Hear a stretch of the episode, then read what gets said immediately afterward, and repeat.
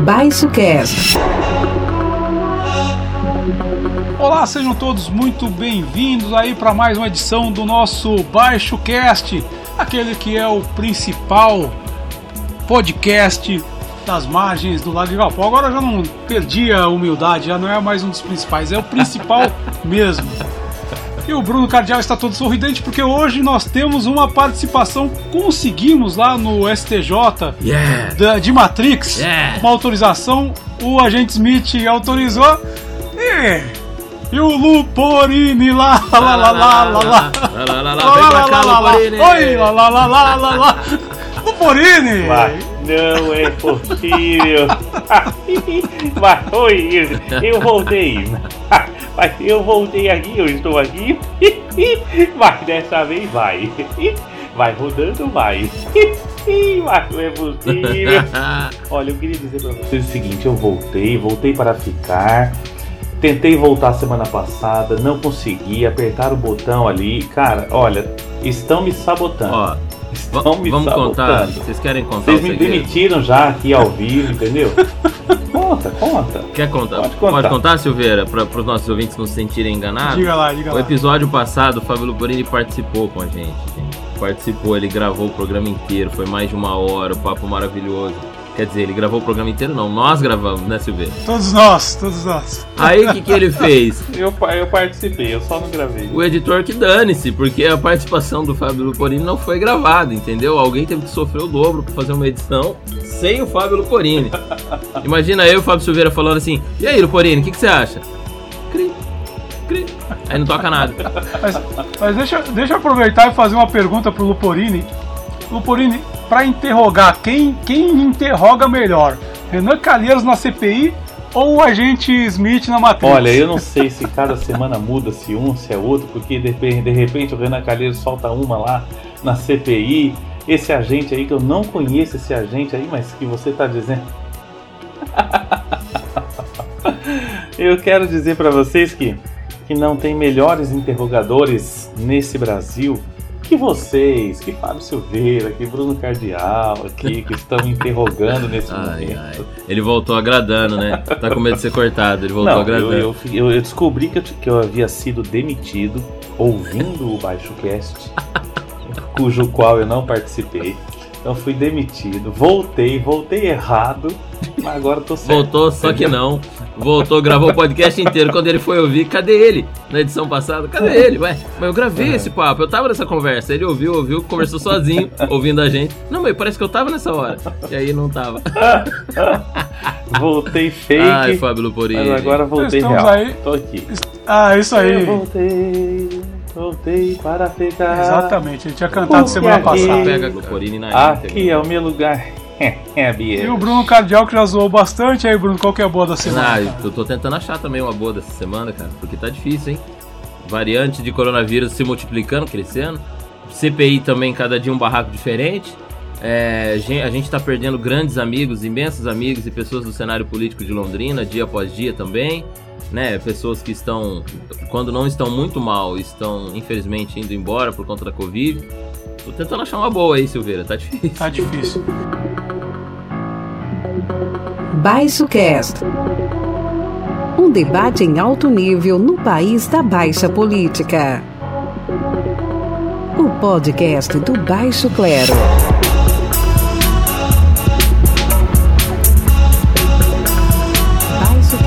Baixo Cast. Com Fábio Silveira, Bruno Cardial e Fábio Luporini. Mas vamos começar, a gente já vai chegar lá na, na questão, no, kit tragédia aí da CPI. Mas eu quero começar aqui numa saia justa para vocês aí, principalmente o Luporini que é, que é vaticanista, o Bruno também, que é, que é catolicão aí. Eu sou cardeal, olha. É cardeal, é cardeal já quase, daqui a pouco vira papa. Cara, o Papa fez uma brincadeira com um grupo de brasileiros ontem, né, lá no Vaticano. E aí, né, um, um padre que chama João Paulo Souto, Souto Vitor, de Campina Grande, na Paraíba, de pedir pro, pro Papa rezar para os brasileiros e o Papa fez uma brincadeira, deu uma, deu uma risada. Aliás, o Papa é argentino, mas é uma brincadeira bem brasileira, né? De não perder a piada. Fala assim: vocês não têm salvação. É muita cachaça e, pouca, e pouca oração, ainda por cima rimou, né? Foi uma tirada ali divertida, né? Do Papa, mas também meio que causou um pouco nas redes sociais.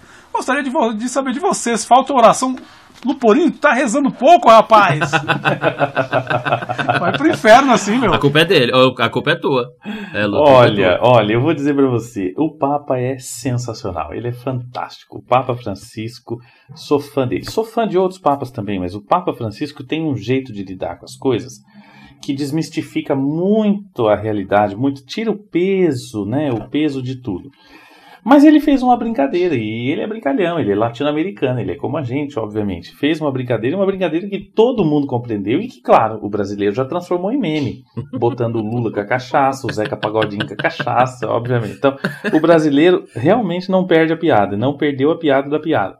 Mas a fala do Papa, a brincadeira do Papa, e a gente invoca aquele dito popular dizendo que toda brincadeira tem um fundo de verdade, isso é, de certa forma, uma verdadezinha, né? O brasileiro tá por aí festando, tomando cachaça e não sei o que e tal, e tá rezando pouco, tá rezando pouco. Agora, quem está rezando, tá rezando errado, não é? O, o brasileiro que está rezando deve estar tá rezando errado, porque realmente só temos degraus descendo, só estamos descendo degraus. Nunca, né, nessa história desse país, parafraseando o outro lá, nunca antes na história desse país a gente desceu tantos degraus com tanta velocidade. Né? Então, assim, você imagina, a, papa do, a fala do Papa é, tem é, um fundo de verdade no sentido de que realmente o brasileiro está virando piada lá fora. Eu tenho amigos, eu tenho parentes, eu tenho um monte de gente que eu conheço que mora em Londres, em Portugal, que mora, mora no exterior de uma forma ou de outra. O brasileiro não só está virando piada, como está tá sofrendo xenofobia por conta de toda essa questão da Covid explodir. Então, assim, claro, o Papa não teve essa intenção, obviamente, mas que a gente consegue perceber que existe isso lá, consegue. Então, o Papa fez uma brincadeira, é uma brincadeira, é uma piada, legal, gostei, bacana, ri com ele, mas que infelizmente tem o seu lado aí de, de, de, de fundo de verdade, né? Eu quero dizer que eu, eu votei nele. Eu votei nesse papo aí, porque lá na época do conclave, lá eu juntei os outros cardeais, falamos todos juntos assim, ó, vamos, quem que...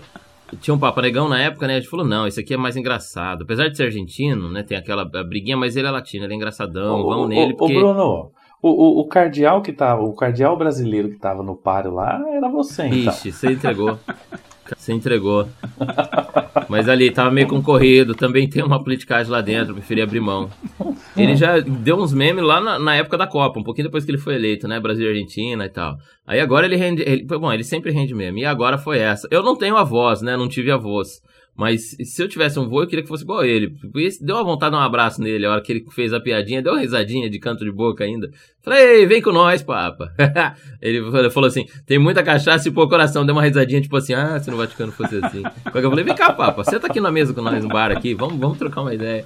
Que vontade de dar um abraço. Ele é tem esse espírito leve também, só que a gente, se a gente for analisar aí, se a gente for pegar a semiótica aí do caso, ele não falou à toa exatamente o que o Luporini falou. Por que ele falou é, muita cachaça pouco coração? É o estereótipo brasileiro mesmo, da cachaça lá fora. Pouco coração, porque, gente, a gente tá, é algo que tá morrendo no mundo, né? Eles estão olhando de cima para baixo, de cima não, porque não tem em cima, mas de lá para cá, da, da Europa para cá, estão falando, meu Deus, a América do Sul vai acabar logo logo. Pode deixar aí sozinho eles aí que eles acabam daqui a pouco, volta só as bananas e os índios. Eles, o Brasil tá morrendo muita gente. E aí foi nesse sentido que o Papo falou, muita cachaça, ou seja, o brasileiro não tá nem ligando para as mortes. O brasileiro continua indo tomar sua pinguinha no boteco. Os barzinhos de. que não são bares, é. Botiquinhos, botiquinho de esquina. Né? Aquele que serve a marvada assim na dosinha. Aquele que serve as carquejas no, no curtida naquelas garrafas brancas. Aquele boteco de esquina mesmo. Estão funcionando, estão tudo aglomerando. Quando a gente fala, é, pelo menos aqui em Londrina, de mercado, é, as pessoas criticam supermercados grandes, mas aqueles mercados pequenininhos que aparece uma venda né, de esquina, assim, nos bairros, nas periferias, estão funcionando normal. Ou seja, não dá para segurar a sociedade, não dá para segurar o brasileiro. O brasileiro tá nesse clima mesmo, né? Não tem aglomeração que, que, Não, não, não tem. Como chama, meu Deus? Lockdown que dê jeito na aglomeração. E aí a Europa sabe disso. Daí o Papa veio e soltou uma dessa, né? Nem na brincadeira, meio que no cutucão, falou: brasileiro, pô, brasileiro não dá, né? Quer bênção ainda? Não, é muita cachaça e pouco coração, gente. Aí nem Deus consegue. Tá bom, então tá bom, Papa. Desculpa aí. Eu acho que é um puxão de orelha. Vale a pena a gente rir com meme, mas vale a pena a gente voltar agora. Uh, Silveira, dá tempo ainda. O, o, o, o Papa tá quase conquistando, Luporini, Silveira. Com mais uma piadinha, ele fala: tá bom, vou virar católico, tá. então, porque eu gostei. Ah, exatamente. Mas eu vou, eu vou devolver a pergunta para Silveira, como o ateu mais cristão que eu conheço na minha vida. O que, que ele achou dessa fala do Papa? Rapaz, eu, eu achei a piada, a piada é boa, né? A piada é boa demais, né, cara? É, é, achei sensacional. Mas eu discordo, acho que o brasileiro, pelo contrário, ele tá rezando é demais. Tá, o brasileiro reza demais e faz e, e, e se indigna de menos, né? É, o brasileiro vai muito atrás aí de Malacraia, R.R. Soares, feijãozinho de, de mil reais para curar a Covid, desses picaretas aí, reza demais e, sabe, e, e, fica indignado de menos. Porque é aquela coisa, né, se, se Macumba e oração, né, é, é, ganhasse jogo, o campeonato baiano acabava empatado. Né? Então, é, respeito todo mundo nas suas crenças e tal, mas acho que a gente precisa ter é, é, fazer outras coisas, não adianta ficar esperando é, cair do céu. Agora, vou confessar para vocês que esse déficit aí de, de oração, eu sei a parte que me cabe nesse latifúndio. É. eu sempre brincava, mas é verdade. Não, mas aqui, se, se era para ter 100% de oração, só tem 60%, Silveira, tá vendo? Alguém tem que ter culpa aí no negócio. É, é então. E vai continuar tendo, né? Mas eu, eu, eu, eu, sempre falo, é verdade, eu aprendi a oração do Pai Nosso no show do Camisa de Vênus na década de 80. Ah, misericórdia. Porque tinha uma música do Camisa de Vênus que era o Adventista, que era uma música tipo assim de alguém que não acreditava em nada, né? Então ele ironizava um monte de coisa. Eu acredito, né? O Adventista. É, eu acredito. É, é, eu acredito na manutenção da ordem pública, eu acredito na nova república e por aí ia. Dá uma gugada aí depois, o Adventista ao vivo, Camisa de Vênus. E ele, ironizando, Marcelo Nova cantava o Pai no, é, no, finzinho, ficava a banda dando aquele solo e ele, ele rezava o Pai Nosso, num tom de ironia, obviamente, porque ele também era ateu, né? E foi aí que eu aprendi a oração do Pai Nosso, no show do Camisa de ah, Vênus. Luporini. É... Ô, Luporini, como é que salva uma alma dessa, Luporini? nós, vamos, nós vamos pro céu, ele não vai estar tá lá. Como é que nós vamos gravar o Basquete da Eternidade depois? A, a, gente, a, gente, a gente puxa ele, a gente puxa ele. É, o fio do é o que eu falo, mas salva a alma de quem tem alma, não tenho alma, eu sou materialista, pô. mas, mas, mas, falando sério, porque antes, é, quer dizer, é, é, fato que eu aprendi a oração do Pai Nosso no show do Camisa de Vênus, mas é que a minha formação é, religiosa, ela era mais pro protestantismo. E aí o protestantismo não tem essa coisa de oração pronta, né? De ah, como o católico lê a, a, reza Ave Maria, o protestante não reza Ave Maria, ele não tem uma oração pronta porque ele pensa que é uma conversa com Deus na linha direta ali, no Wi-Fi direto ali. Eu tenho um argumento em defesa de Fábio Silveira, que, que, cujo qual eu admiro, apesar né, das diferenças religiosas, obviamente, mas enfim, o Fábio Silveira é um grande conhecedor da Bíblia. Ele já leu a Bíblia uma, duas ou três vezes, se eu não me engano, né? Antes de, de uma só. É, e talvez acho que ah, uma só, né? E talvez acho que justamente por ter lido ela, talvez Fábio Silveira tenha escolhido o caminho que escolheu, né? Mas esse é um é tipo de, de, de, de, pensamento racional, por exemplo, e aí eu vou concordar com o Fábio Silveira, a gente está rezando muito, está rezando errado, porque é, você, as orações de hoje em dia são orações cegas, são crenças cegas, né? são, são pessoas que estão é, é, acreditando e depositando a sua fé num Salvador humano, num Salvador que promete mundos e fundos e não faz nada, ou seja, como diria a Bíblia, em falsos profetas. Né? Então, essas pessoas estão rezando para falsos profetas, e são esses pseudo-pastores, pseudo-presidentes, é, pseudo-salvadores da pátria. E, e quando você tem uma compreensão esclarecida, racional, do mistério religioso, você consegue não ficar apenas rezando, mas fazer, colocar a oração em prática. Né? Porque não adianta nada a fé sem ter a prática. Né? Não adianta nada ficar só rezando se você não vai lá e não faz a coisa acontecer. É, ah, vou rezar para que a fome acabe no mundo. O que, que você está fazendo para a fome acabar no mundo? Vou rezar para que a Covid saia. Que, mas o que, que você está fazendo? Você tá, as pessoas estão rezando para que a Covid acabe, mas não estão usando máscara, não estão usando álcool gel, não estão se vacinando, não estão. Porra, estão disseminando notícia falsa, porque todo dia eu recebo milhares de notícias falsas no meu WhatsApp. Então, assim, é, é, é essa oração é, que o Fábio Silveira se refere, imagino, seja essa oração é, é, vazia, essa oração mentirosa, essa oração fake, essa oração errada, entendeu? O Marx não estava errado, né? A religião é o ópio. A religião é o ópio. Eu sou católico, né, de criação, fui protagonista na Igreja Católica há muitos anos, coordenador, palestrante, pregador, enfim, eu e o Luporino nos conhecemos nessa época ainda, nossa adolescência, alguns detalhes, mas eu sou bem próximo das religiões de matriz africana também. A minha avó era uma negona baiana, filha de escravo, que veio para o Paraná e trouxe é, muita coisa, apesar de depois ter se tornado evangélica, trouxe muita coisa que vem das religiões de matriz africana. E aí as religiões de matriz africana têm isso, não tem essa liderança mor, assim, não tem essa... Né, elas conversam com o nosso plano em outros, em outros níveis, com os ancestrais e por aí vai e tal. E não tem muito essa liderança como os católicos ou os evangélicos constroem uma, uma hierarquia vertical, né? E o fato é, de, da não prática e só oração vem de uma vertente protestante recente prote, do protestantismo oportunista. Né? Porque existem religiões evangélicas muito mais tradicionais, mais antigas e tal. E aí começaram a puxar um fio pro lado errado aí dessa, dessa hierarquia e colocar o cabresto, né? Então tem muito, muita, muito ciclo protestante hoje é óbvio que tem as exceções, tem as religiões sérias que, enfim, tem suas ações, mas tem algumas, aquelas menores, aquelas mais fiéis, e também o, o, a liderança se ressalta. Tanto é que daí esse líder religioso vai pro, pro cunho político. Para mim, a política teria que ser só de civil. Não poderia ter religioso, não poderia ter militar, não poderia ter nada que fosse ligado a uma outra bancada, vamos dizer assim, né? A religiosidade é tão forte que tem uma bancada lá, cara. Né? Assim como os militares agora estão aí, a gente vê até o ministro que foi não sabe se é militar, se é, se é ministro civil. Então eu acho que essa bagunça toda aí não podia existir, não. Religião se discute, ao contrário do que o ditado diz. Religião, política e futebol se discute, mas não se misturam, na minha opinião. E aí, seu, o Silveira, que é o filósofo aqui também, né? E Bruno Cardial, você, você me lembra a tua fala aí. O, o, o, pensador Nicolau Maquiavel, que fez essa distinção, foi, foi considerado aí é, antirreligioso, não sei o quê, mas apesar de todas as críticas importantes que se fazem ao pensamento dele, Nicolau Maquiavel estabeleceu essa separação. E é por isso que é considerado aí o primeiro teórico né, do, do, do político moderno. Porque ele fez a separação entre Estado e religião. Uma coisa é uma coisa, outra coisa é outra coisa, né? É, na verdade, no, no, nas falas de vocês foram ficando algumas coisas aí, né? Primeiro, né, vocês falam, ah, os caras que rezam errado tal, né?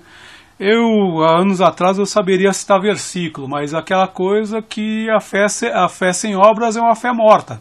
Então o cara vai lá, é, manda atirar na cabecinha, comemora 27 mortes de pobres, é, pretos e favelados no Jacarezinho, e domingo ele vai lá rezar e vai. É, eu gosto de ironizar, mas não vão faltar com respeito, ele vai comungar, né? Se eu tivesse em off só com o Luporino, falar que ele ia comer a hóstia, né? Mas ele vai comungar e aí na, na segunda-feira ele está de novo defendendo lá que tem que subir no morro e matar pobre. Então quer dizer, é uma fé, é uma fé sem obras, é uma, é uma, fé, uma fé só retórica, enfim. Isso dá margem aí a um monte de picaretagem, a um monte de, de, de, de falsos profetas. Essa é uma questão. Agora a questão da mistura entre política e, e, e, religião, e que na verdade o Maquiavel aí que o, que o Luporini citou, Maquiavel está desfazendo uma bomba que tinha sido armada pelo Agostinho de Pona para os cristãos Santo Agostinho, né? Não é o Agostinho Carrara da grande família. mas o Agostinho de Pona que misturou a cidade de Deus e a cidade dos homens, mundo religioso e mundo secular, que foi o que segurou a onda ali do ponto de vista de é, é filosófico teórico na era medieval. E o Maquiavel ele vai é, inverter esse jogo. Fala, é o seguinte, é, ele não falou isso, né? Mas pensando com a cabeça de Maquiavel, é, se eu fosse Maquiavel, eu teria dito o seguinte: fala, seguinte, cara, tu quer salvar tua alma, tu vai para a igreja. Aqui na política a gente vai tratar de outras coisas. Então, assim, a política não leva ninguém para o céu e a ausência delas nos deixaria no pior dos infernos. Né? Então, uma coisa vai para um lado, outra coisa para o outro. Política é uma coisa, vai para um lado, né? É, e religião vai para o outro, que é mais ou menos que eu interpretaria, que também está lá, é, se não me engano, foi Jesus que disse.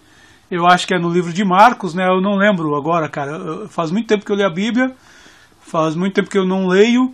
E antigamente eu sabia citar, algum, algumas décadas atrás eu citava capítulo e versículo, né? Hoje eu vou dizer assim para você, não, Hannah Arendt tinha condição boa. Caramba. Não deixa de ser, né? A gente, uh, os autores que a gente lê na academia, a gente cita, não, fulano em tal obra está se referindo, né? O Marx no manifesto, ele tá, é um texto mais panfletário, papapá, não sei o quê. É, então, assim, ele disse, a, a Deus o que é de Deus, a César o que é de César. Eu sempre interpretei isso é o seguinte meu, é o seguinte, ali dentro da igreja tu cumpre as leis da igreja, só que as leis da igreja não extrapolam para toda a sociedade. A sociedade é mais múltipla, é mais plural, né? Só que é isso, né? A gente no Brasil com esse com esses essas figuras aí das trevas aí, é, essas lideranças aí religiosas, falsos profetas, a gente está caminhando de volta para o medievo, que é a, a, a, a tentativa de impor é, uma lógica religiosa para todo mundo. Falar assim, ó, assim, tu é obrigado. Né? Que nem outro dia desse estava no supermercado, né? eu estava carregando um livro, eu tenho maneira de carregar livro para onde eu vou. Às vezes um tempinho na fila do supermercado já é um tempo que tu consegue ler alguma coisa, né? Tem essa, eu tenho essa coisa, essa, essa neura aí, né? E aí o cara chega assim, eu tava, eu tava lendo Origens do, Totalitarismo. E o cara tava debaixo do braço, é um livro grosso, parece uma bíblia, né? O cara do caixa falou assim: Esse livro que tu tá lendo, ele ia falar alguma coisa. Ele falou: É a Bíblia, né? Falei, não, não é a Bíblia. Eu mostrei para ele, o cara ficou meio chocado, né, de não ser a Bíblia. Então as pessoas acham que só, só pode ler a Bíblia, que, sabe? Então essa, esse, esse caminho de volta pro, pro, pro, pro medievo que nós estamos vivendo no Brasil é um pouco o reflexo disso. Por isso que eu falo, acho que o Papa, pô, o que não falta aqui é nego rezando aqui no Brasil, o Papa, que é isso. Mas a piada foi muito boa. A piada foi muito boa. Mas eu acho que separar política de religião vai ser bom para a política e para a religião. Né? O Lutero já fez a reforma lá para combater a corrupção na, na, na igreja, porque a, a, mistura dos dois dava em coisa ruim. E aí hoje os caras que se dizem, né, uma, eu estava falando uma vez com um amigo, ele fala assim, ah, esses caras nem sabem quem é Lutero, né? Mas é, é eles estão indo na contramão do Lutero, que tentou exatamente fazer essa separação, porque é tudo que é contemporâneo, ele é o Maquiavel, tudo século XVI, esses é, caras. Pra mim separa política de religião e também de militar. Militar para um lado, política para o outro, religião para um lado, política para o outro, e futebol para um lado, política para o outro também. Futebol é outra coisa que tem uma, uma corrupção gigantesca lá. É, mas tem algumas pessoas que não entendem isso, né? Ah, mas por isso que eu digo, os cristãos esclarecidos, os militares esclarecidos, né, os futebolistas esclarecidos, eles têm essa compreensão, essa noção, essa consciência de que existe uma separação entre uma coisa e outra, né? Por exemplo, é, tudo bem, é, você pode, você pode ter a sua religião, mas quando você trata da coisa pública, você não pode impor ideias religiosas na política pública. Né? Você não pode impor, ideias militares na política pública. Mas hoje, quem tomou o poder é, não só não tem essa consciência, como é, faz isso propositalmente, mistura isso propositalmente. Para quê? Para ajudar as pessoas? Não, para manter a ignorância, para manter Mas falta um poder. pouco de intelecto, né? Também, também. Aí, você, Com certeza. Para você chegar a dissociar o que, que é vertente política, o que, que é vertente religiosa, o que, que é vertente. Você tem que ter um intelecto mínimo para você sociologicamente entender para onde vai a sociedade, como é que se organiza, como é que são os, a cultura, a linguagem, enfim. Tem que ter um intelecto mínimo para poder saber para onde você vai. E isso muitas vezes não existe no corpo político hoje do Brasil. Isso em todos os níveis, de município a Congresso. Sim. Nem no corpo político, Bruno, nem no corpo social, porque se o corpo civil soubesse também dessa diferenciação, não botava os caras lá em cima. Eu, eu, eu devolveria a piada pro, pro Papa, né? É, é santidade, né? Sua santidade, né? Vossa Santidade. Ela fala assim, ô, ô sua santidade, é o seguinte, o brasileiro é tão contraditório que reza pra caramba e elege o capiroto, o sete pele, o coisa ruim, o cramunhão, o rouca e fuça. Que é esse cara aí, essa coisa aí que tá na presidência. Silveira não acredita em Deus, mas acredita no demônio. Eu tô perdido mesmo. Esse mundo não sabe pra onde vai. Não, na verdade não acredito nem em Deus nem no demônio, né? Mas é que como a gente tá, na, tá no, no- né, nessa formação judaico-cristã, se a gente não entrar nessas brincadeiras, a gente não consegue falar com ninguém. É. Ô Silveira, você tá num avião e é aquela turbulência enorme, assim, daquela queda brusca e volta. Você não fala, ai meu Deus, você fala o quê? Ai meu Deus. Já passei por esse teste, cara. Já? Já passei por esse teste. É, 1996, eu tava indo pra Cuba, hashtag vai pra Cuba pela Cubana de Aviação. Avião velho, aí pegamos uma tempestade, né? Porque assim, a viagem pra Cuba é assim, né, cara? Eu saí de São Paulo, aí parou lá no Rio, porque o, o avião, ele vem, ele vinha, era sexta-feira, ele vinha de Havana, saía de Havana lá umas 10 da manhã na sexta-feira, chegava lá, saía é, saía, nem lembro que horas, mas saía, sei lá, umas 7 da noite de São Paulo, Rio, e do Rio ia pra, ia pra Havana. Então assim, tu vai umas, dá umas 9 horas de viagem, tu fica umas, umas 4, 5 horas é, passe- passeando por cima, né, passa por cima da Amazônia, passa por cima de Caracas, depois é só, é só, só água, né, cara, só oceano. E no meio do oceano tava dando. Tremeu bastante, cara. no meio do oceano só via os raios de longe e o avião chacoalhando. Eu fiquei pensando assim, eu falei assim, bom, Cê é qual será a manchete, né, cara? Porque a gente morreu num voo internacional da manchete, né, cara? Fiquei pensando no lead, na manchete e tal, foi de boa. Mentira. Rolou um ai meu Deus. Ah, ai não. meu Deus, me ajuda. No máximo rolaria, ah, meu Renato Portaluppi. ah, meu Deus, Sanderley. Sanderley, Mira, Mira, Milagrói, Girodeus. é, No máximo, meus santos gremistas. Baixo Cast. Passando, Vamos falar de coisa boa? passando de bloco. Não, coisa boa não tem, né? Infelizmente, a gente fala, a gente fala de coisa boa, a gente fala de Brasil. As duas não, não, Ah. não consegue falar.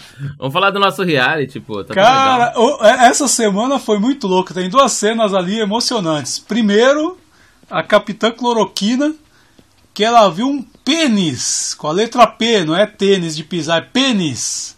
Ela viu um pênis na porta da Fiocruz, rapaz. Que coisa louca! E disse que tinha capachos com a cara do Che Guevara. ela confirmou, o Randolph questionou ela e ela, confirmou. Mas assim, é só para introduzir o assunto, mas eu acho que essa semana foi. O governo conseguiu embromar bastante na CPI. Hoje tem o. Quando a gente está gravando hoje, quinta-feira, tem o Covas, Dimas Covas lá. Hoje é é um depoimento que vai dar uma queimada no governo. Mas a Capitã Cloroquina conseguiu embromar bem os caras. Eu diria que se na semana passada o Bruno estava com duas garrafas e meia, hoje ele já está na terceira. Mas eu acho que Você vai segurar a tese mesmo. não, vou, vou segurar pelo seguinte: o, o, o Duvivier, pô, esqueci o primeiro, Gregório, Duvivier, Gregório, Greg News. é. Greg News, ele falou uma coisa importante, que por enquanto é pouco, mas já é uma coisa legal. Ele falou o seguinte: o governo Bolsonaro nunca deu satisfações para ninguém. Né? O repórter pergunta de vacina, ele manda comprar na casa da mãe. É, o outro repórter ia perguntar lá o negócio do Flávio, lá, eu quero uma decisão até favorável a eles, lá do STJ. Tá encerrada a coletiva aí, tá ok? Então ele nunca deu satisfações para ninguém. Ele junta o gado ali no cercadinho, fala as abobrinhas que ele fez, que ele fala. Aliás, tem um que tá correndo forte nas redes sociais essa semana, que ele falou assim: não tá contente comigo, aí vota no Lula, tá ok? no corte que faz, ele tá pedindo voto pro Lula. Enfim. Liberou a manada. Liberou a manada. É, mas uma coisa interessante é o seguinte, que eu acho que é o que irrita eles. Os caras estão tendo que ir lá sentar no banquinho, estão mentindo pra caramba, mas eles estão tendo que dar satisfação pela primeira vez. Porque eles não conversam com a imprensa, só vai na mídia amiga, só vai dar entrevista pro, pra- aquelas entrevistas combinadinhas no, no Silvio Santos, né? É, em outra na Jovem Pano, né? Jovem Clã, Jovem Pano, da Atena, nessas coisas aí que ele já sabe que não vai sair nada ali de pergunta mais, mais dolorida, só vai onde quer, não, não participou de nenhum debate, não, ele participou do primeiro lá e tal, mas na época ele tava, ainda não estava liderando, mas no segundo turno não debateu, Ou seja, para quem o Bolsonaro teve que prestar contas até agora? Para ninguém. E aí tu vê os caras lá sentando no banquinho e falam assim, não, não sei o que, mentindo pra caramba, mas tendo que dar satisfações. Acho que isso é um, já é uma coisa interessante que está acontecendo. Não dá ainda para eu levar as seis garrafas, mas é interessante. Eu, eu, acho que um dia a conta vai chegar para esse cara aí, né? Ele está sendo quase convocado aí para depor. E assim, espero que os senadores façam um papel melhor e se preparem melhor para o, de, o possível depoimento dele, né? Para que também possam confrontá-lo e não fiquem apenas engolindo essas mentiras aí que o Pazuello contou amparado pelo habeas corpus, que essa capitã cloroquina aqui, eu vou falar para você uma coisa. Quem é essa mulher na, na fila do pão, hein? Quem é essa mulher? Essa menina é muito louca. Caramba. Então, assim, eu acho que a conta um dia vai chegar. Eu tô dividido aí entre vocês, essa argumentação. Eu acho que a CPI ia dar alguma coisa, mas pelo andar da carruagem, eu tô vendo que o Bruno parece que tá quase com a razão, que talvez a CPI não dê em nada. Mas a conta chega um dia a conta chega. Se não agora, no passar da história, né? no, no, no correr da história.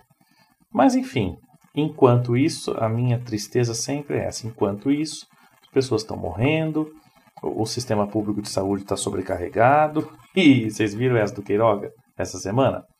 Que disse que a culpa da disseminação da Covid é do SUS, porque o SUS é um sistema carente. Porra, o governo tira não sei quantos milhões de, de, de investimento no SUS e a culpa é do SUS. Ah, pelo amor de Deus. Esse, esse. Aí você dá razão pro Papa. Porque realmente o Brasil é uma piada. Ah, para mim a CPI tá dando, tá dando um fruto muito bom. É o racha dos G7. Os caras estão começando a tretar eles agora. Você percebeu, Silveira? Porque assim, o grupo dos sete. Inclusive esse G7. Cara, é, a política no Brasil é uma piada. Os, os senadores, antes de fazerem a abertura oficial do dia da CPI, eles se reúnem numa sala fechada para combinar o que vão fazer organizadamente. Quer dizer, o G7 é um grupo de complô político, claro, e eles falam isso durante a CPI. Isso ficou normal. Isso virou normal agora. Não, é uma reunião de bastidor, uma reunião de, de preparação. E aí o G7 se reúne. Só que se reúnem para fazer armadas. Tanto que foi é, nisso que o, o Aziz, o presidente da Comissão Parlamentar de Inquérito agora, é, já meteu um Vossa Excelência é um oportunista, e um oportunista pequeno, quando ele falou do Gião, porque eles tinham feito um combinado na salinha, na antessala da CPI, chega na hora de falar no documento, que é a CPI, o Gião meteu uma, um, um contrapé no Omar Aziz, o Omar apontou o dedo para ele, chamou ele de oportunista da mesa da presidência da CPI. Aí que acontece? Os caras começam a falar assim: não, vamos chamar então os governadores. O Aziz mandou essa. Vamos chamar os governadores para vir depor aqui, para esclarecer. Junto o Renan Calheiro de um lado e o Randolfo do outro falou: não, chamar governador. Então chamar o. Daí o Randolfo já meteu. Chamar o Bolsonaro então para vir também, eu quero que o Bolsonaro venha. E aí ia abrir para votação a vinda do Bolsonaro, os caras já passaram pano. Quer dizer, o G7 já tá brigando né? O grupo do, dos, dos principais ali já tá brigando. E não vai demorar muito, o Randolph vai conseguir, porque ele é líder da oposição, né? É o senador Randolph que é vice-presidente da comissão, vai conseguir que o Bolsonaro é, fale nessa comissão. É o grande, o grande, o grande, né? O, o desejo grande aí seria o nirvana de todo o Congresso, o Bolsonaro, de, todo o Congresso não, né? Da parte da oposição, o Bolsonaro sentado naquela cadeira para conversar sobre as suas atitudes ou as ausências de atitudes na CPI. Enquanto isso não acontece, galera blinda daqui, outros blindam dali, uns mentem daqui, e o próprio Omar já falou que, enfim, manchetes do Omar Aziz aí nas últimas 24 horas tem muitas, né? Ele falou claramente à Band que nós não compramos vacina aqui no Brasil porque o Brasil não quis. Ele foi é, é falou claramente a Carta Capital que é ridícula a tentativa de proteger o Bolsonaro na CPI, que não dá para fazer isso. Aí ele falou no Globo, né? Tem uma, uma, uma manchete do Globo. Bolsonaro, perca o seu tempo em salvar vidas. Compre vacina e não compre cloroquina. Disse o Omar Aziz ao presidente Jair Bolsonaro.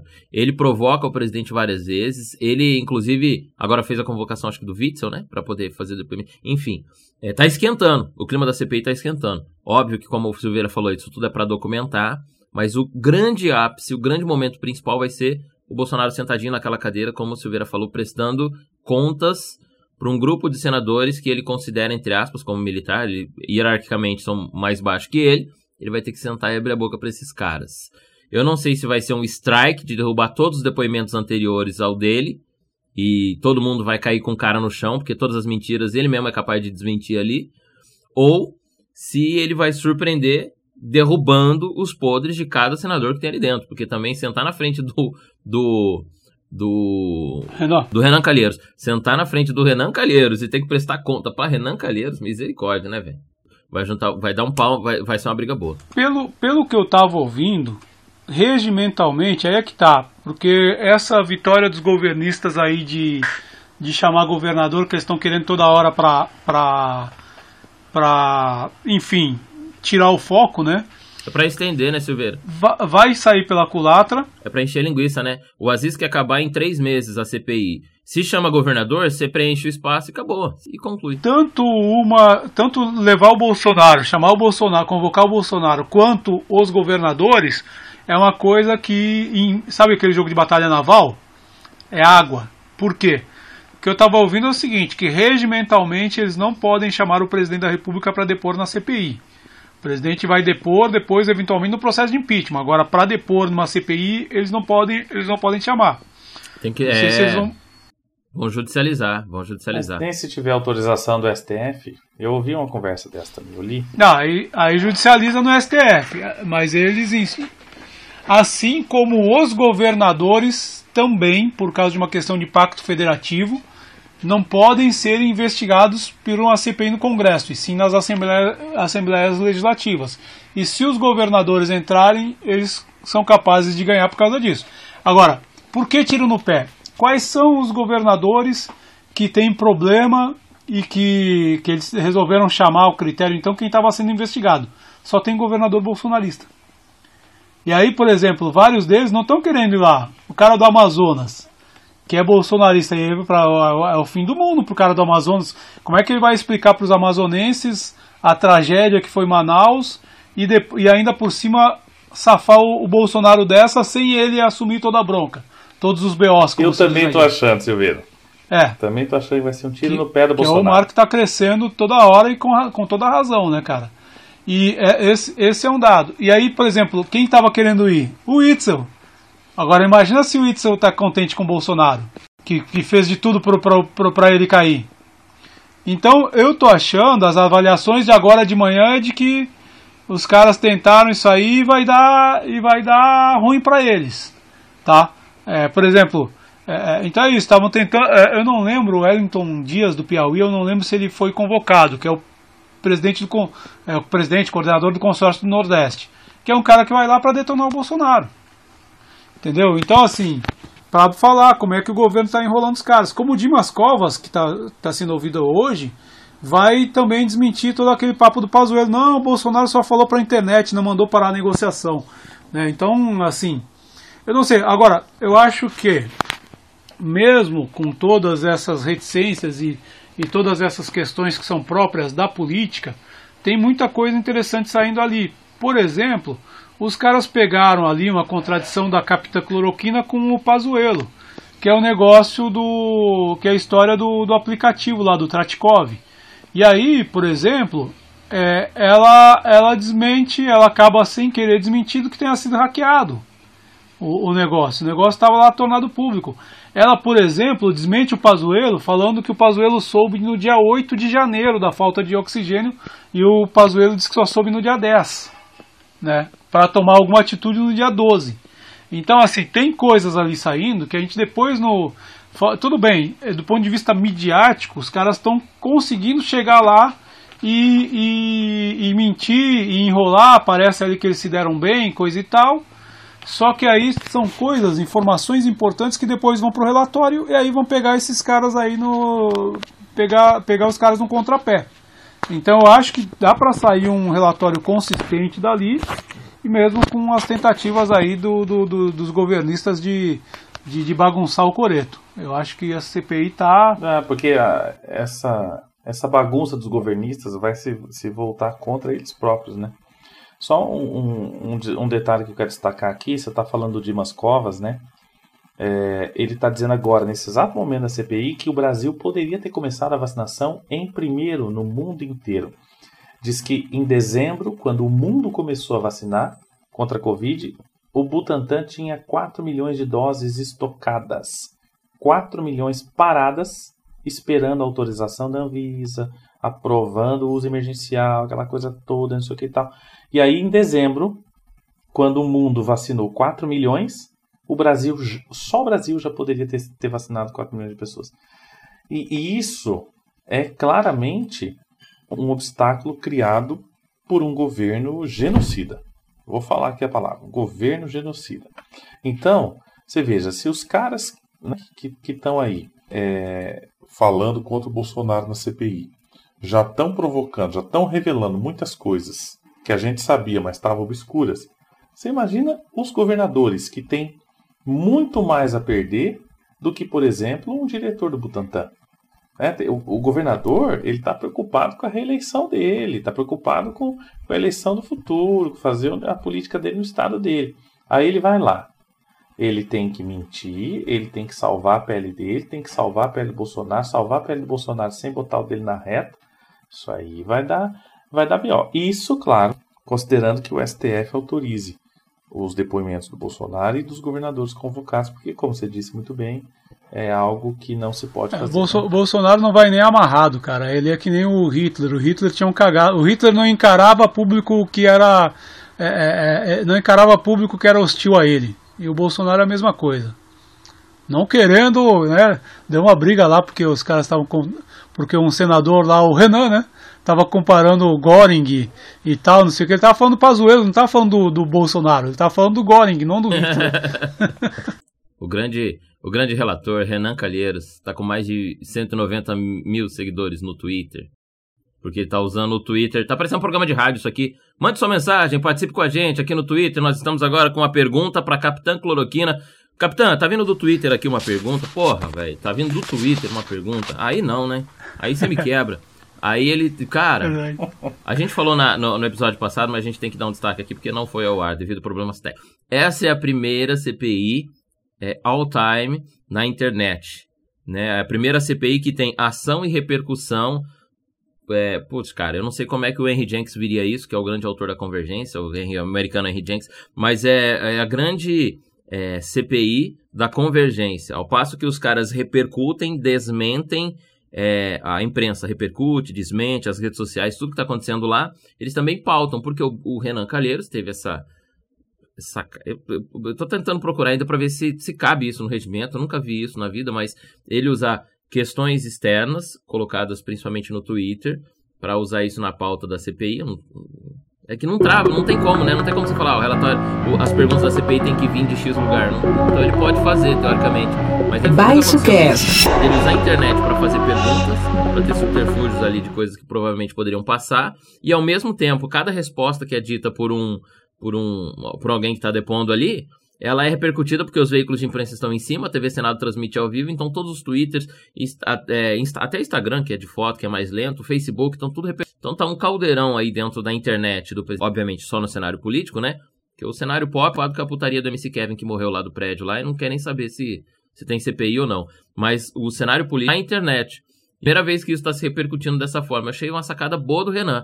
Só eu acho que não, não, não sei se é muito esse lance. Acho que nem a lei tá preparado para isso. E, e, o que, que vocês acharam, assim, o, o, meme, da, o episódio, um dos episódios mais engraçados dessa sessão ainda da Capitã Cloroquina, aquele meme lá que envolveu a atriz pornô, vocês viram isso aí? Gente, o que que é isso? Tá vendo como o Brasil é o país da piada Qual pronta? É, não, não tô Eu não entendi. Não... Cara, é tão... É, é, é, é, é essa Diga aí, Silveira, como? É, era, era assim, para contextualizar, né? Rolou, diz que, diz que rolam vários memes lá com uma atriz pornô, nunca tinha, tinha ouvido falar dela, agora já sei quem é, Mia Khalifa. Ah! Ela é libanesa, mas enfim, diz que ela, ela agora é influencer, diz que ela já tem um tempo que ela parou de fazer filme pornô. E aí os caras tirando sarro e tal, tava fazendo uma fake news e botava ela com essa pesquisadora prodígio, não sei o que, brasileira, que papapá, não sei o que. E aí, como o Heinz é um tiozão de zap, o Heinz é senador do Rio Grande do Sul, do Partido Progressista, como ele é um tiozão de zap, todo mundo já foi e falou assim, é, porque não sei o que, tava falando de uma, de uma outra de uma outra uma outra empresa lá e tal, que fez uma pesquisa fake e que conseguiu publicar na Lancet, na The Lancet, que é uma das mais conceituadas revistas e tal, conseguiu publicar uma, uma pesquisa fake e aí o The Guardian fez uma matéria desmoralizando a pesquisa fake da empresa.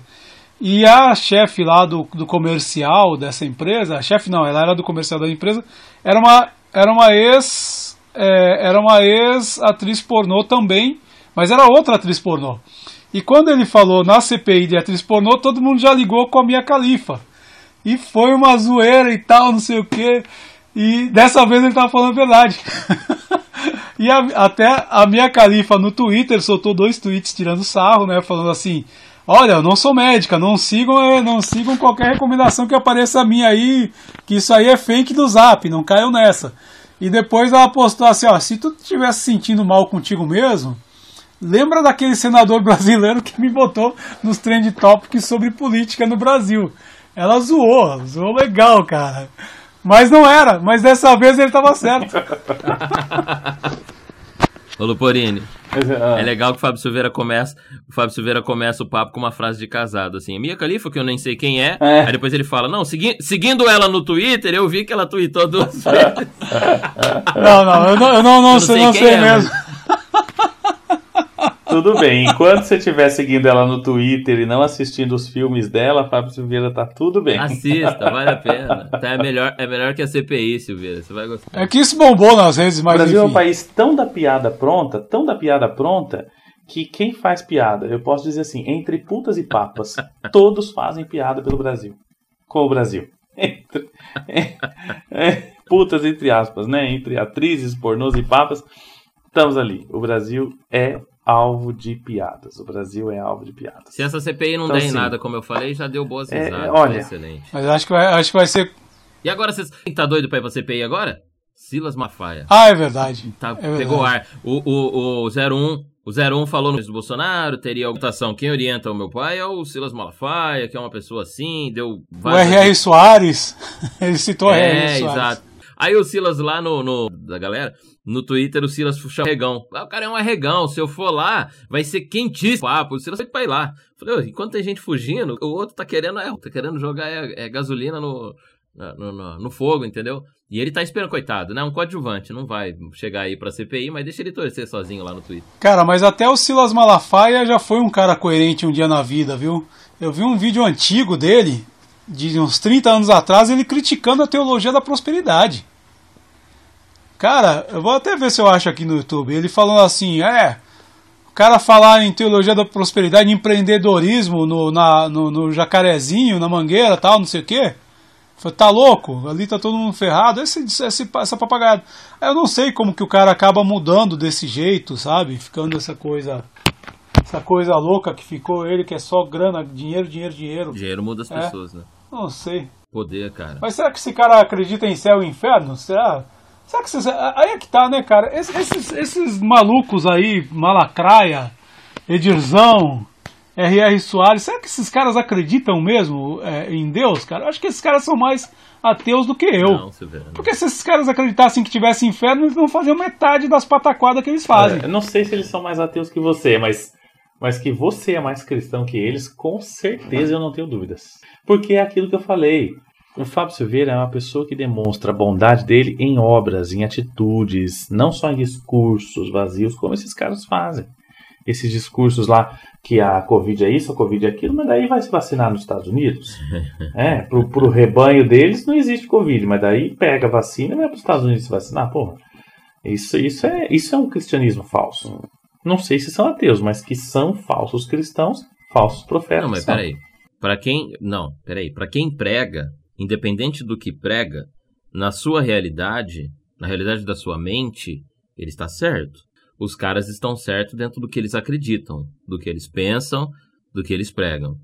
Esse é o primeiro conceito. Se você está certo com você mesmo, é o primeiro conceito, é o princípio da religiosidade. Você estar em paz consigo mesmo. Você está certo consigo mesmo. Então, se o Malafaia prega é, sei lá, X envolvimento, X decisão, é o que passa na cabeça dele. Ele está consciente disso. O problema é você olhar um cara desse, com as atitudes que ele toma, com a opinião que ele tem e segui-lo. E também achar que ele está certo. Além ele achar que ele está certo, não tem problema. O problema são milhões de pessoas acharem também que ele está certo. Mas eu acho que nem ele acredita nele. Minha teoria é essa: esses caras não acreditam neles mesmos.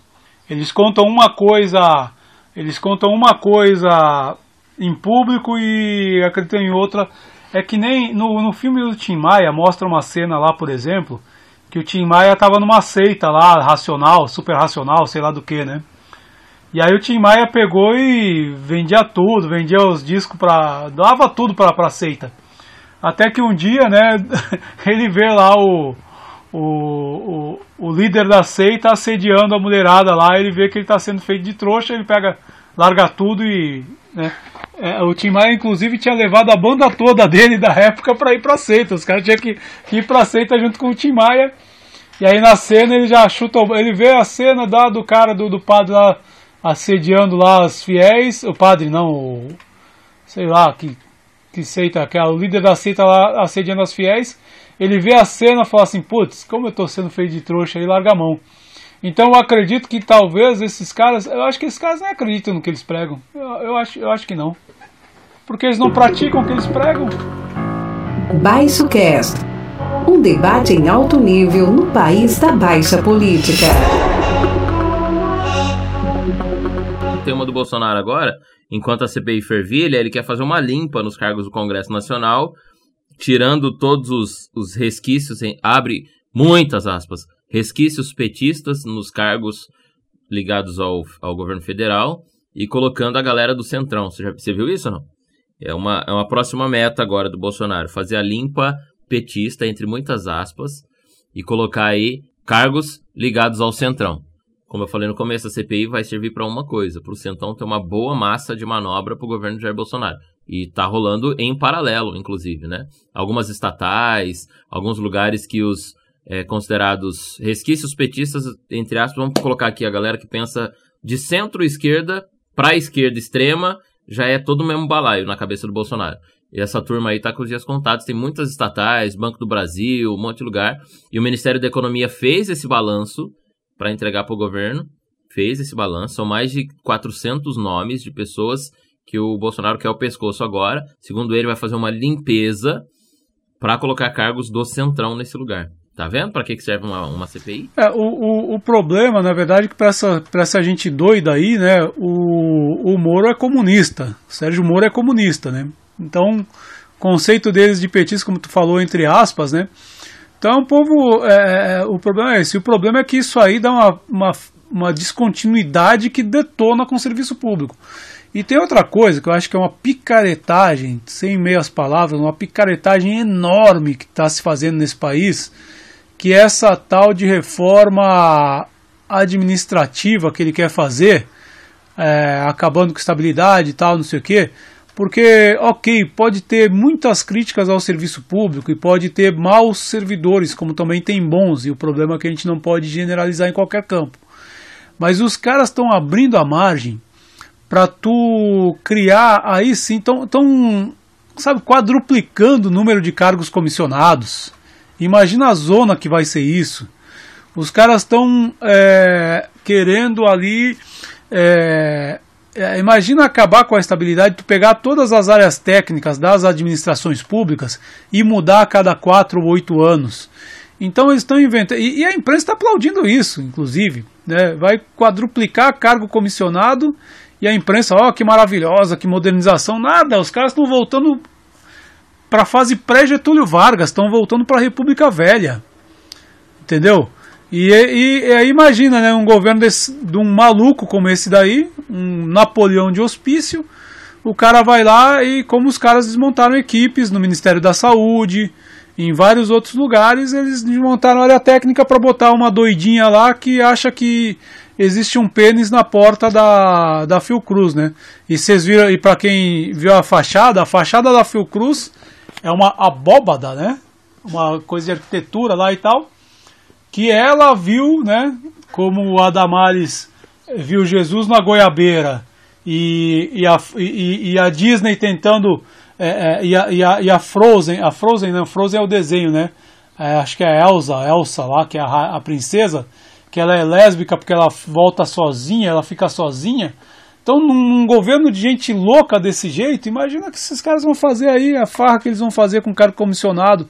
Fora ganhar dinheiro, que é o que eles querem, com rachadinha, enfim. A gente falou boa parte aqui do podcast hoje sobre religião, né? Mas eu acho que existe um núcleo de pessoas hoje no país, nesse ópio também, que é da extrema direita. Isso é, é eu vejo isso bem preocupante.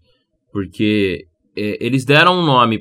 Se você pegar a régua aí, né, da, da política, tem a extrema direita caminhando um pouquinho para cá antes de chegar na direita, tudo dali até o final, a extrema esquerda, ele deram o nome de petista.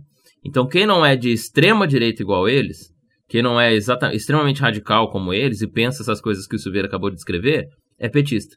Então, dali para cá é tudo petista, né? E aí, contra esse, esse resto, essa rapa, né? A extrema direita contra a rapa. Contra essa rapa, esses petistas que eles, que eles falam, eles são capazes de fazer tudo. E é exatamente isso. Só que eu não entendo é, é a crítica para fazer o mesmo. É, a crítica do, do, pessoal, até, enfim, agora a crítica em geral da política é sobre o emparelhamento do poder que o PT fez nos, nos seus mandatos. Mas existem cargos aos montes por aí linkados ao governo federal. Esses que eu disse que o Bolsonaro quer fazer a limpeza, por exemplo, é, são conselhos administrativos, são cargos complementares aí aos dos deputados que são indicados dos partidos é um cabidaço. Um cabidaço que existe, sempre existiu.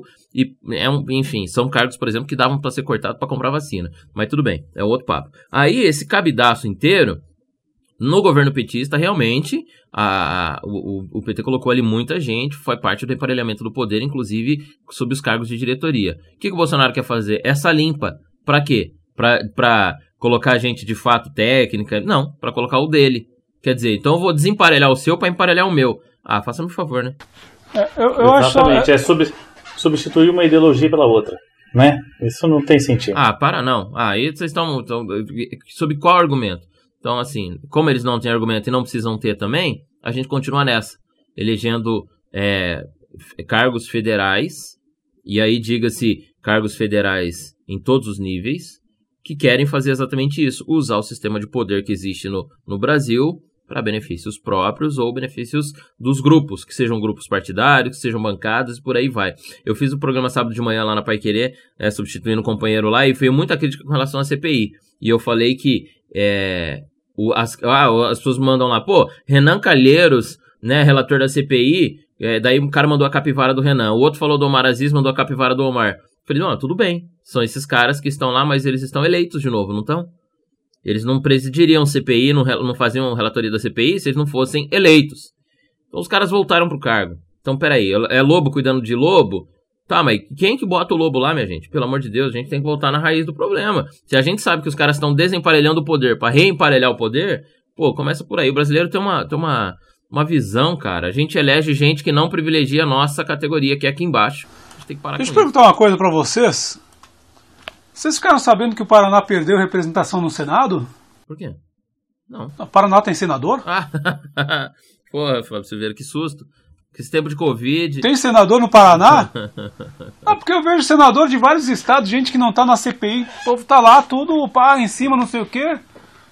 Ver nem o que, vocês estão achando disso, hein? Aí tem senador Com ainda, todo não? respeito ao Norte, né? Nunca foi protagonista o Norte do Brasil, né? Com todo respeito, a gente tem que ver que historicamente sempre foi uma pequena fração. Tá tomando conta, né?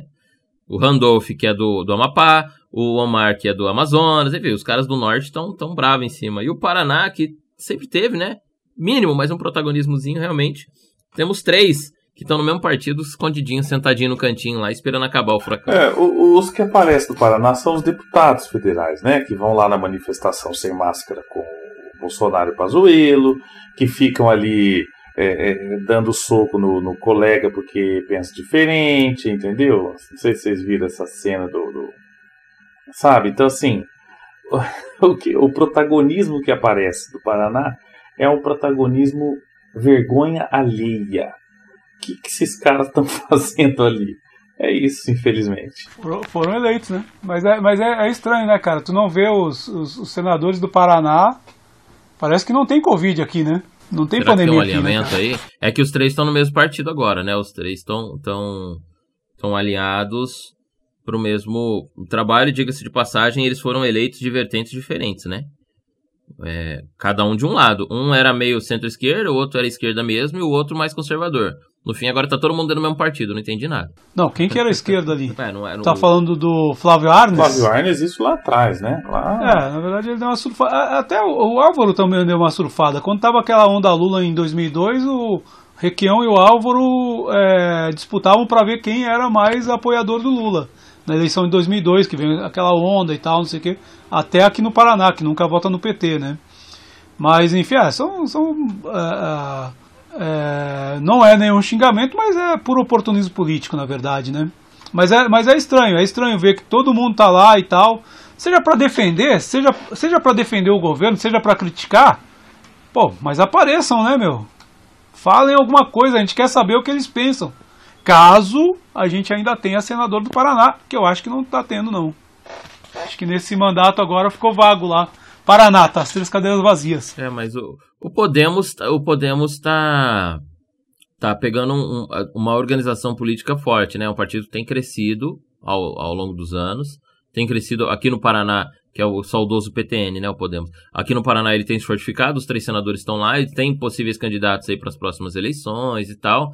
É, talvez até é, tenha aí candidato a governo, né? Vamos ver se vai apoiar o Ratinho ou não, tal. Mas o, o, o, o Podemos é um partido que tá e tá aliando, alinhando esses três senadores agora lá na base. Eu não sei se de repente é alguma coisa do partido. A gente vai ver isso daqui uns dias, porque as eleições vão vir aí. Em menos de seis meses já começam é, rumores de campanha, de articulação. A gente vai ver os senadores vindo apoiar alguém. E aí É, o, o- tem gente do Podemos na CPI, inclusive governistas ali é, defendendo, né? Porque essa lógica de partido também virou uma, virou uma zona, né, cara? Não tem. É, no, no MDB tem gente que defende o governo, tem gente que ataca. É aquela, enfim, essa muvuca que é que, que essa paçoca partidária brasileira. Mas é o que eu tô dizendo. A gente tem lá Oriovisto, a gente tem Flávio Arnes dentro do Podemos, que é um liberalista, né? um, partido, um partido liberal. E, e tudo bem ter Álvaro Dias, eu não, né? Porque ele seria. Tudo quer dizer, tudo bem, não, mas é mais compreensível. Agora, Flávio Arnes, que foi filiado ao Podemos, um partido liberalismo clássico. Filiado ao PT, né? O Flávio Arnes era do PSDB.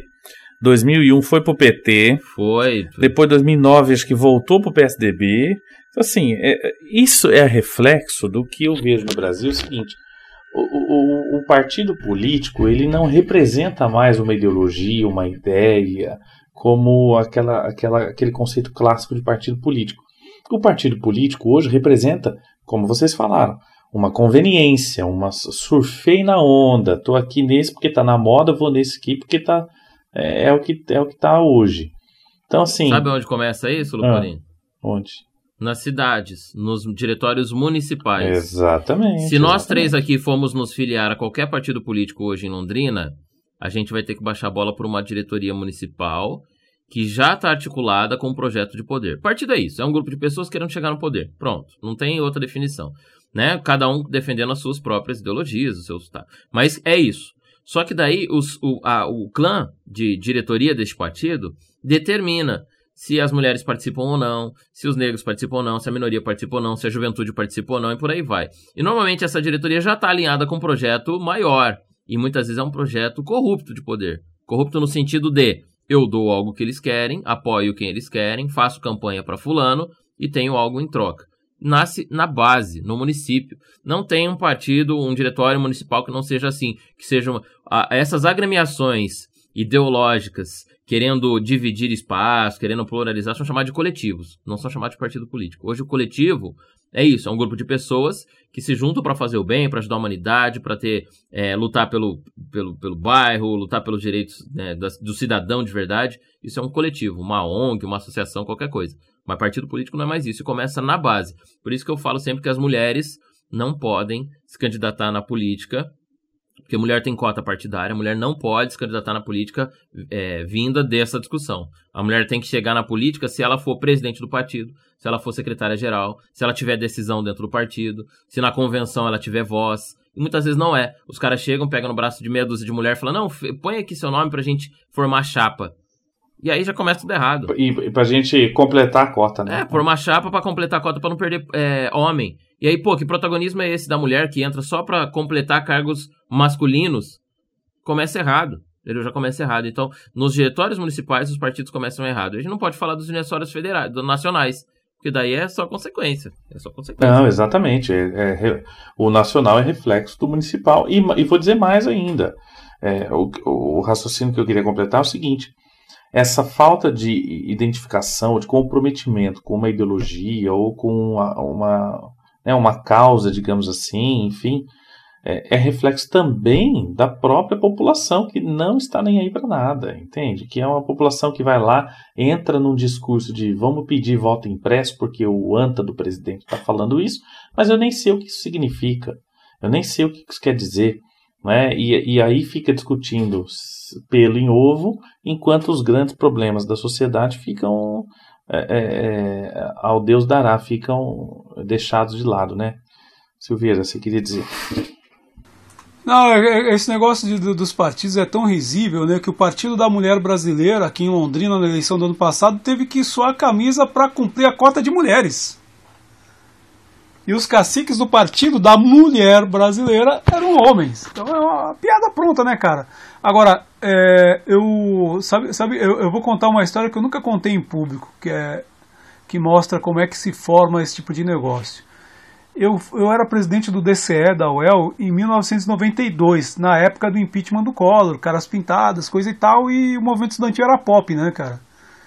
Um dia, um cara que eu nunca tinha visto, às vezes eu encontro a figura, faz tempo, depois da pandemia eu não encontrei mais. O cara chegou, colou em mim e falou assim, isso era em 1992. Falou assim, ah, é o seguinte, eu tô aí combinado com, com um deputado, uns caras lá de Brasília para trazer o partido. Nem, nem perguntei, não, não cheguei nesse ponto da conversa qual era o partido. É, tô, tô junto com os caras de Brasília para trazer o partido aqui para Londrina. Já falei com os deputados, já tenho estrutura de sala, escritório, secretária, fax, tu, fax, né? Isso faz tempo, né? fax, máquina de escrever. já tem, né? Já tem toda a estrutura e tal, e a gente está atrás de lideranças. Como tu é um cara que está aí no movimento estudantil, não sei o quê, com visibilidade, por causa do DCE, por causa do impeachment, cara pintada, tu vem comigo para o partido, tu me apoia agora na eleição, era a eleição de. Era, seria de 94 a seguida. Tu me apoia em 94 para deputado estadual e eu te apoio em 96 para vereador. Aí eu falei pro cara, eu falei pro cara, é o seguinte, a minha, minha visão de política é outra e tal. Tanto que na faculdade todo mundo achava que eu não ia ser jornalista, que eu ia ser político. Aí eu falei assim, ó, cara, é o seguinte, porque eu era muito engajado, era de movimento estudantil, né? Na época eu era afiliado ao, ao, ao, Eu era militante do PCdoB na época, até, até, até acabar a faculdade eu, eu, eu era militante, aí depois saí, porque não dava. Não era compatível ser jornalista e militante ao mesmo tempo e também me desinteressei e essa real política também, eu nunca tive estômago para essa real política. E é isso, era, é assim que funciona. O cara chega lá, né, busca alguém que ele acha que tem alguma visibilidade ali, né? E, e é isso. Teve aquele cara que, é, é, que faleceu há pouco tempo, Ulisses Sabino, que era um. Eu, eu falava, eu falava para ele que ele era um engenheiro de chapas, que era isso, o cara ia lá na comunidade, via quem tinha potencialidade de voto, falava, ah, não sei o que, formava uma chapa lá com um monte de gente desconhecida, desconhecida pra gente, né? Mas que ele juntava tudo, elegia dois vereadores, três vereadores, um vereador, sempre elegia alguém. Mas dentro dessa lógica de um cara que fica ali captando quem poderia ter eventualmente votos para trazer. Discussão ideológica? Zero. Visão de mundo? Nenhuma.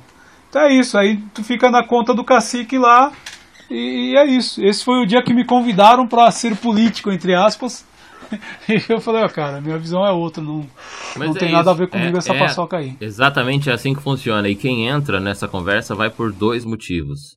Eu sempre costumo dizer que quem vai para a política tem três motivos para entrar. Ou porque o cara realmente gosta da, da sociedade em que vive, aquele presidente da associação de moradores, aquele cara que luta, quer que o postinho melhore, quer que a rua seja asfaltada. Tem esses caras, essas mulheres nos bairros que, são, que lutam com força, sabe? Senhores e senhoras muitas vezes estão ali sofrendo a vida inteira para o bairro ser melhor. Existem essas pessoas. Mas existem também outros dois perfis. Os que vão para a política pelo dinheiro, que querem a teta de ganhar aí 15 mil, 20 mil por mês, ou os que vão pelo poder. Tem muita gente que já tem dinheiro, mas quer entrar na política pelo poder. Poder de assinar um documento, poder de conversar com o empresário, poder de dar um nome para alguma rua, enfim, poder de negociar algum zoneamento. O poder, esse poder, ele inebria. E quando o cara sente que esse poder está na mão, um abraço, o cara nunca mais quer sair da política. Então são basicamente três motivos. Ou o cara ama a comunidade de verdade e é uma fatia pouca, que esse é o real cargo público, mas os outros dois são mais fortes. Ou eu vou pelo dinheiro, que é uma fonte de dinheiro, afinal de contas, em que qual profissão no Brasil sem ensino superior que você ganha 15 mil por mês? Qual profissão de nível médio no Brasil que você ganha 15 mil reais por mês? Nenhuma. nem né, com o ensino superior. Quase que nem com o ensino superior. Só o cargo de vereador dá para pessoas do ensino médio o valor de 15 mil reais por mês. No Brasil não tem nenhum. Nenhum. Não adianta você pode pesquisar no Google. Não tem. Nível médio não tem. E e ou é pelo dinheiro, pela teta de ganhar 15 mil por mês ou variantes desse valor, ou pelo poder. Bruno, Max Weber já dizia isso, o político como vocação. É aquele político que entra né, para trabalhar pelo povo, porque tem vocação para isso. E os outros, né, por interesse ou interesse é, de poder ou interesse financeiro, enfim. Max Weber já teorizava sobre isso, não é mesmo? Fábio? Mas tem que tomar cuidado com o Weber, porque quando ele fala, é, ele fala que o político que ele considera o mais legítimo é quem vive para a política e não da política. Quem vivia para a política eram pessoas que é, tinham uma capacidade econômica de não depender da política para viver. E quem vivia, quem vivia da política são esses profissionais da política. Então, tem essa armadilha do, do Weber aí na história que nos leva a toda, toda a ideia de, de voto censitário, de que, enfim, só os aqueles liberais conservadores do século XIX que falam que é o seguinte, cara, quem depende de trabalhar para comer não pode é, não pode tomar as decisões sobre os rumos da sociedade, só quem tem acesso às luzes. Quem tem acesso às luzes? Quem não precisa trabalhar para comer, porque tem outros que trabalham para ele, a pessoa pode ter lazer, cultura, é, etc., para lhe, dar, lhe deixar as, lhe dar as luzes no sentido iluminista, e aí esses caras podem tomar decisão. Por, por trás dessa argumentação está toda a ideia do voto censitário, que é, enfim, que não cabe mais na nossa, no nosso Mas tempo. A gente, mas a gente está com esse problema aqui no Brasil, que é isso. Quem deveria fazer política não tem tempo de fazer política porque está trabalhando para sobreviver. E quem faz política, então, é quem tem tempo, porque tem alguma, possibilidade, seja uma fonte de renda boa ou um, um cabide dentro do próprio sistema, aí faz política. Mas é, na verdade é o contrário. Quem tinha que fazer política é o cidadão brasileiro que trabalha segunda a sexta, horário comercial, madrugada, três empregos, cuida de casa, essas coisas. Esse cara que tinha que fazer política. Esse cara até tem uma consciência política, hora ou outra, mas não tem tempo de fazer política, não tem tempo de militar, de ser filiado, de se candidatar, nada, porque ele tá trabalhando para sobreviver. Não sei se vocês viram a faixa que puseram ali no, no letreiro do pó. E eu queria dizer que aquela faixa me representa, cara.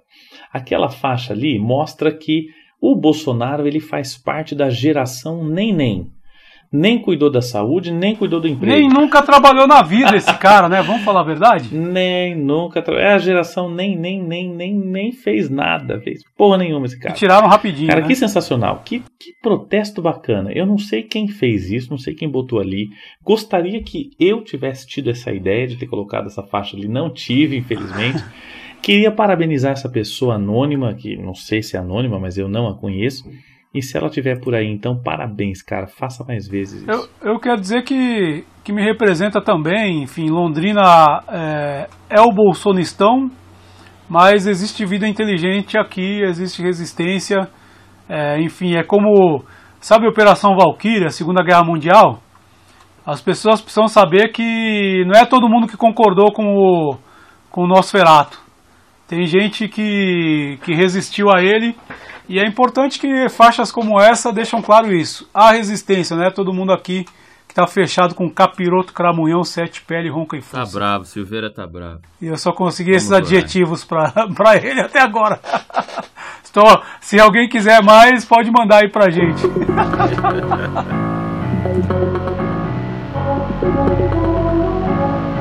Baixo Cast. Senhores, agora então já desopilamos aqui, já falamos um monte e vamos para aquela parte. Sabe que tem muita gente que gosta mais dessa nossa parte do programa, das dicas culturais. Quem Olha, quer abrir aí? Eu vou dar uma dica assim que eu tô assim louco para dar essa dica. Eu estava assistindo um documentário esses dias, que inclusive é uma excelente dica de, de... É um documentário que se chama The Last Days, né? Os Últimos Dias. Mostra assim a história de cinco húngaros que viveram os horrores do Holocausto no último ano da Segunda Guerra Mundial. E sobreviveram e contam suas histórias, a, a história de suas famílias e tal. E eu vendo essas cenas, tem cenas assim muito fortes, sabe? Dos judeus é, sendo jogados em valas comuns, etc. cenas muito fortes mesmo, cenas que sensibilizam. E eu falei, gente, não é possível que alguém é, assista a um filme desse e continue negando os horrores que aconteceram. E eu pensei assim: vou fazer uma matéria, eu vou fazer uma lista de. Existem milhares de filmes, mas só 15 que o Bolsonaro tem que assistir para deixar de ser idiota. Que ele tem que assistir para ele ver como ele é homofóbico, como ele é, é contra os índios, os, os indígenas, como, como ele é misógino, como ele é machista, como ele é gordofóbico. E aí eu fiz essa lista. E essa é a minha dica. Entra lá no meu site, fabioluporini.com.br e vejam 15 filmes que se o Bolsonaro assistir e se ele não se sensibilizar com esses 15 filmes, ele realmente não é um ser humano. Ou ele é um ser humano desprezível, o que eu acho que é, o que eu imagino que seja. Mas aqueles 15 filmes ali vão, vão, são filmes que discutem, por exemplo, a gordofobia, que discutem o machismo, que discutem preconceitos como racismo, por exemplo, na sociedade, que dores, né? E essas pessoas mostram, por exemplo, é, violências físicas, psicológicas, tortura. Cara, sensacional. São 15 filmes. O Bolsonaro tinha que assistir mais outros milhares de filmes para poder tentar ser um ser humano melhor. Eu acho que 15 para começar tá bom. Eu acho que ele vai mandar pro, pro Carluxo assistir. Ô, oh, assiste aí pra mim, aí, tá ok? Esse filme aí. oh, não tô entendendo esse filme aqui, não, tá ok? E depois tu que, que tá assistindo? Teletubbies? É, não tô entendendo. Faz, faz um Deve tweet depois. Ô, Carluxo, me explica esse Teletubbies aí, tá ok? Acho que é esse o naipe. Da, da... Eu tô só esperando daqui a, uh, duas coisas. Primeiro, ser cancelado na internet daqui a pouco, por causa disso aí. e, e, a lei de segurança nacional baixar aqui em casa e me levar para depor. Então, se, eu, se acontecer isso, eu vou pedir arrego para vocês. Que aí. seja que seja o máximo, que seja o máximo que aconteça, para não falar com o drone Exatamente, pode invadir sua janela. Exato. Bom, Oremos. Vocês sabem que eu acho que o fato de eu não gravar, de eu não gravar o, o podcast semana passada, acho que foi uma, um boicote desse. eu acho que tu só fala essas coisas, Luporini, porque depois aqui da gravação tu volta para Matrix, vai lá bater um papo com o com o agente Smith e tal. Contem-me as, as, dicas de vocês. Eu, eu, eu, vou dar minha dica aqui antes do Bruno, porque, porque eu sempre sou o último a dar dica. Hoje uma dica bem light. Eu tô, eu tô light nos últimos dias. Cara, tem um canal na internet que chama Olga do Brasil. Vocês, vocês já ouviram falar ou não? Não, mas tô entrando agora, Gal. Olga do Brasil. A menina é uma russa que está aprendendo português. E ela faz vários vídeos comentando a cultura brasileira. Ela é muito engraçada, é legal ah, demais. já vi, já vi. E tem dois vídeos aí, tem um vídeo, é, é, ela encasquetou com o Paraná porque tem aquela brincadeira da Rússia brasileira, é né? Sensacional. E aqui sensacional. tem dois vídeos dela, tem um assim, russa reagindo, reagindo. Como o Paraná se tornou a Rússia brasileira. e tem outra que ela fala os memes mais insanos do Paraná. eu tava assistindo ontem à noite, faz, faz tempo que eu descobri esse canal, mas ontem eu, ontem eu tava assistindo, assim, vou, vou dar uma desanuviada, né? É muito engraçado, cara. Assistam, a, a assistam o canal da, da, Rus, da Russinha brasileira. Tem um que eu tava assistindo ontem, cara, que é muito engraçado, que ela tava comentando, ela tava reagindo a memes brasileiros sobre o Putin. E ela falava assim, Ixi, agora eu não posso voltar pra Rússia mais, hein? eu assisti uma vez ela reagindo a Elis Regina, né? Assim, acho que é Águas de Março cantando. Maravilhoso. Bom, nosso podcast hoje foi todo cercado da religiosidade e eu tenho que falar uma letra aqui que eu, que eu há pouco tempo ouvi, que diz: Eu sou o Judas, parte de um plano secreto, amigo fiel de Jesus. Eu fui escolhido por ele para pregá-lo na cruz. Mas é, Cristo morreu como um homem, um mate da salvação, deixando para mim seu amigo sinal de traição. Mas é que lá de cima, lá na beira da piscina, olhando os simples mortais das alturas, fazem escrituras e não perguntam se é pouco ou é demais. Quem poderia escrever uma letra insana dessa? Raulzito, o mestre Raul Seixas. Lógico. Tem uma música chamada Judas, essa música dos anos 70 do Raul, que o Raul, uma, enfim, como bom maluco que era, artista, teve uma, uma doença muito grave uma época e parou de fazer show, parou de produzir tudo e foi se recolher lá na Bahia, né? Lá, lá no, perto de onde ele nasceu, né? Ele que era soteropolitano. Ele ficou no ano de 1977, 78, se eu não me engano, que eu não era dessa época, eu só estudei isso. O Raul ficou enclausurado, fechado, trancado. Foi quando ele conheceu a mulher dele, inclusive. E nessa época ele compôs um álbum, né, junto com ela, com a mulher, depois com o Paulo Coelho também algumas canções, que tem inclusive essa música. Essa música chama Judas. Aí tem As Profecias, tem é, Mata Virgem, tem várias outras músicas que o álbum chama Mata Virgem. Esse álbum não foi um dos mais potentes de sucesso do Raul Seixas e ele estava escondido né, até um tempo atrás porque não veio para o digital. E agora, finalmente, essa, essa obra do Raul Seixas, que tem mais de 40 anos, está na internet, está no Spotify e tem essas músicas aí de Raulzito. Então, para quem gosta do Toca Raul, para quem é aquele da noite, né, que fala Toca Raul, não pode ter uma música, tem que ter um Raul. Essa é a obra de Raul Seixas que veio à luz da internet agora. Muita gente tinha esquecido ela, chamado Mata Virgem. Um álbum muito bacana do Raul, como eu disse. Ele foi produzido pelo Mazola. O Mazola produziu Guita, produziu O Dia que a Terra Parou, grandes clássicos do Raul, álbuns clássicos e de, de grandes compositores é, e cantores do Brasil. E ele também compôs isso agora e foi ele mesmo que trouxe isso agora. Mas essa obra não é aquele estilo rock do Raul. Tem um baião, tem uma música caipira, tem um forró. Porque o Raul era muito louco, né? Não dá pra definir o estilo do Raul Seixas. Ele não tinha um estilo mesmo. Ele, ele toca um, uma clássica com forró, com sertanejo, com, ele misturava tudo. Esse álbum é o mais misturado do Raul, chama Mata Virgem. Tá disponível já no Spotify, nas plataformas digitais. É, e ele colocou Mata Virgem exatamente por isso, porque ele estava enclausurado. Ele teve doença é, do pâncreas, quase morreu na época, né? E por causa do vício dele, das drogas, da bebida e tudo mais. E aí ele, ele ficou numa clínica se recuperando, se tratando. E aí Mata Virgem foi a inspiração, era um, tipo um sítio, né? E aí ele conheceu a mulher dele lá, a. a é, putz, esqueci o nome da mulher dele. Enfim, co-compositora também nos, nos projetos. Então é isso. Quem quiser ouvir Raul, quem gosta do bom e velho Raul, Mata Virgem, que tem essa pérola chamada Judas que fala exatamente isso, que alguém lá de cima está olhando para os mortais e fazendo as escrituras e não perguntam se é pouco ou se é demais. Pô, legal, cara. Eu gosto de Raul, eu não conhecia essa, hein, meu? Judas, procura aí, do Raul. Toca Raul, toca não Raul. Conhecia. O, o, sabe que eu não... É, na minha época de UEL, eu estudei na primeira metade da década de 90, né?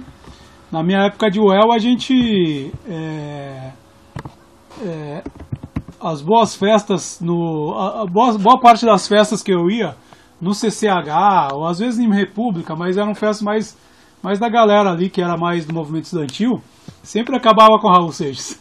sempre acabava com Raul. E eu tava brincando que um dia um aluno apareceu na sala, sabe o Fabrício Evaristo, tu conhece, tu, tu, te lembra dele? Louco, lembro, claro. Fabrício Evaristo. Foi aluno há pouco tempo. É, no último dia de aula da turma dele, ele apareceu com o violão. Falei, pô, cara, todos esses anos, só agora tu aparece com o violão aqui. E tocou Raul. Aí eu falei, nossa, cara, eu ouvi Raul Seixas no violão, no campus da UEL. Puta. É isso, para fechar no, no seu estilo, então, hein, Fábio Silveira? Pra voltar na sua época de aluno, ele, o último dia. O Fabrício canta ainda, profissional. Canta. Ele compõe Compõe, inclusive, é bom compositor. Ele, ele, na verdade, ele nem sabe, ele soube naquele dia. Ele falou: se eu soubesse, teria trazido mais. Eu falei, porra, cara. cara, o Raul é maravilhoso. Eu tenho, um, eu tenho um grande desejo tópico, né, cara, que infelizmente a gente não vai ver realizado, mas eu queria ver Raul Seixas vivo sendo youtuber. Ele hoje com um canal no YouTube.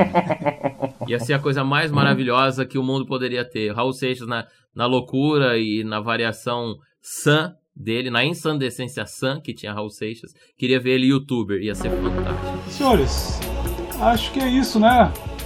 Luporini, mande saudações tricolores lá pra Matrix, lá pro Agente Smith e tal. Leva uma camisa do Grêmio pra ele. Já que, já que a gente não tem salvação, Silvio, que Deus abençoe você, a todos nós. Vamos rezar mais. Me dá essa, me dá essa camisetinha aí, essa, essa blusinha aí que você tá falando. E eu levo lá pro, mas autografa, Silvio, autografa. Blusa não, manto sagrado, rapá. Semana que vem estaremos de volta, meus companheiros. Um abraço a todos vocês. Agora, Fábio Silveira, não nos, Fábio Luporini, não nos deixe mais, por favor. Você está é, oficialmente de volta aí. Vou ver se, vou ver se gravou aqui mesmo, pelo né? Vai amor que, vai que O- foi o- aqui Por de favor, novo. não nos deixe mais. Não, agente Smith é que não aparece no vídeo, a agente Smith libera ele com uma tornozeleira eletrônica do STJ lá de Matrix. Ai, tô fudido. Aí Sensacional. falou palavrão no feio. É isso aí, galera. A gente fica por aqui com mais essa edição do nosso BaixoCast. A gente espera pra próxima aí. Valeu, fomos! Abraço. Amém. Baixo Cast. Um debate em alto nível no país da baixa política.